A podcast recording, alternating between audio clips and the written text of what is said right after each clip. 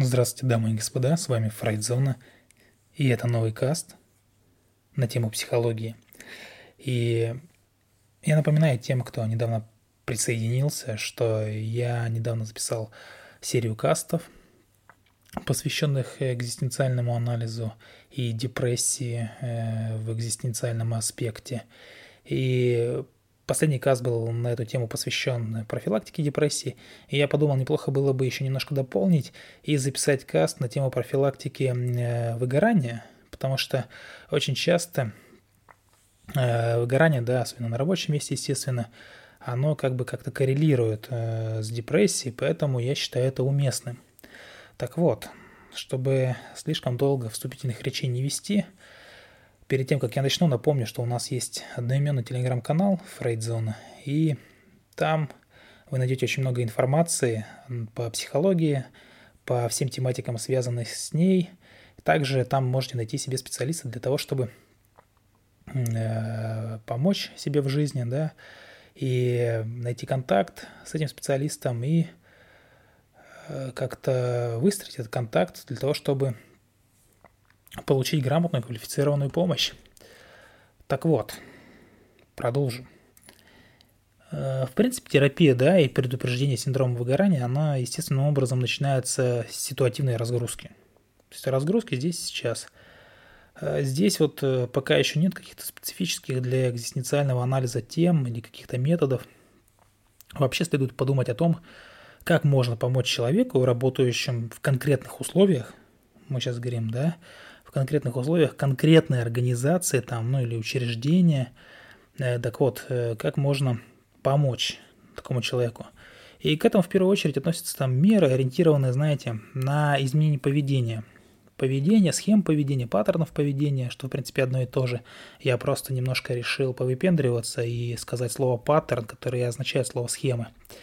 Так вот, и цель всего этого будет э, делегирование, да, и разделение ответственности – есть э, умные книжки по менеджменту нас учат делегировать как можно больше полномочий.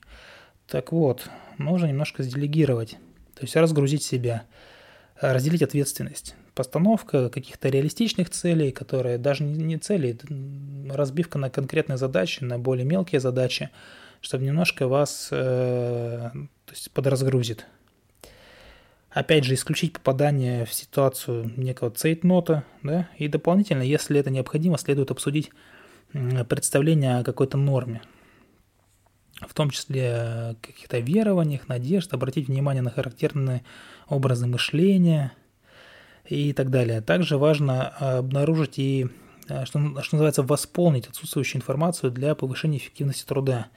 При этом полезным бывает э, ну, какая-то супервизия, да, супервизия у кого угодно бывает, даже у профессиональных э, психотерапевтов, у них есть э, своя супервизия, то есть они тоже, тоже ходят к терапевтам. Но для тех, кто не знал. Для тех, кто думает, что э, терапевты, которые оказывают помощь другим людям, сами себе тоже как бы легко оказывают помощь. На самом деле это не так, они тоже ходят к другим терапевтам. Так вот, обработка, что сюда еще можно включить? Обработку конфликтов в команде, да, и в заключение на вот этом этапе может проводиться также какая-то работа с установлением границ. Ну и, естественно, с конфликтом авторитетов. А, в принципе, если рассматривать с точки зрения экзистенции, да, работа с синдромом выгорания, то на первом этапе будет действовать все точно так же, да, но потом анализ вот этот экзистенциальный должен высветить дефициты в сфере фундаментальных мотиваций, после чего начинается работа с ними. При этом, э, что здесь происходит? А происходит вот что. Э, важнейший процесс происходит здесь. То есть внимание человека с внешних каких-то условий, оно переключается на его установку. На установку по отношению к жизни, на структуру осмысления жизни, да, определявшую до сих пор э, его как субъективную жизнь. И постепенно в ходе вот такого вот анализа происходит выращивание, взращивание аутентичных экзистенциальных установок. Это и есть как бы главная польза, которая может вывести для себя человек, э, который прошел, прошедший да, через какие-то страдания, ну, в общем, который прошел через синдром выгорания. И значение методов расслабления и какой-то периодизации отдыха, оно неоспоримо для предупреждения синдрома. Понятное дело, отдыхать здесь все равно так или иначе придется.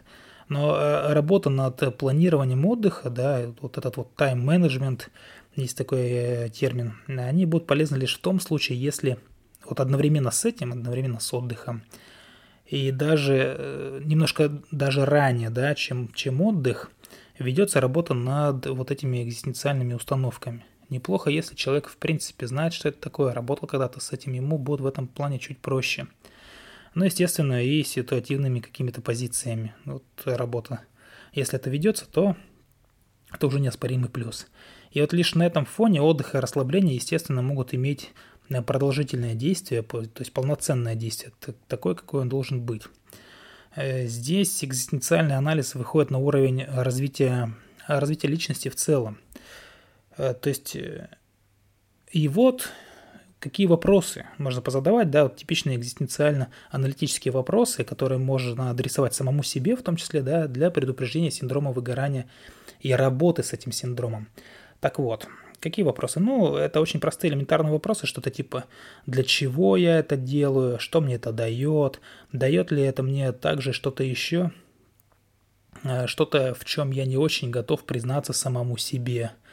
То есть нравится ли мне то, что я делаю или нет, нравится ли мне только результат или также сам процесс, да, то есть вот, э, вот как у рыбаков – Зачем ты ходишь на рыбалку, многие спрашивают, да, рыбаков, там ничего не ловишь, там, или а что ловишь, там какая-то ерунда. Вот они обычно отвечают, мне нравится сам процесс. Это тоже важно понимать, чтобы и конечный результат радовал, и, естественно, процесс тоже радовал.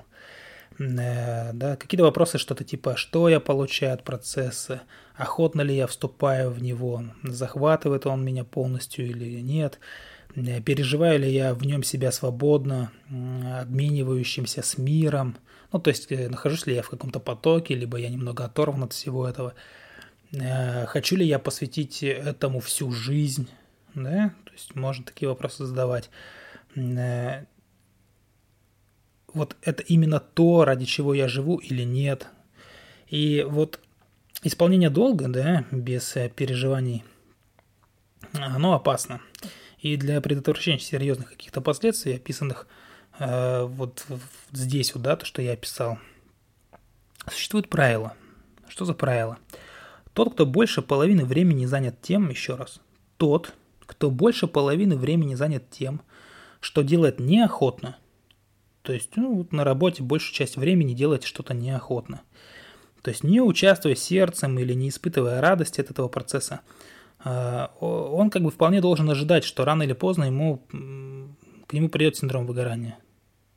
Либо это просто будет какое-то спешное увольнение, либо просто синдром выгорания придет, но это случится. То есть синдром выгорания не случайно является сегодня одной из самых модных тем, актуальных тем.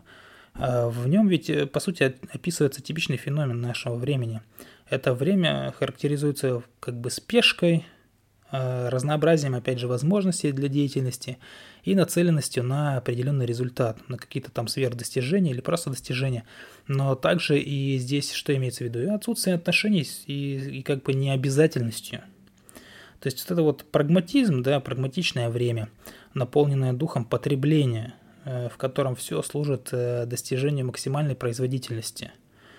Э, поэтому синдром выгорания можно рассматривать как счет, предъявляемый нам за отчужденную, удаленную от нашей человеческой Э, как говорится, деятельности, от экзистенциальной деятельности э, в угоду требованию нашего реального времени, нашей реальной жизни.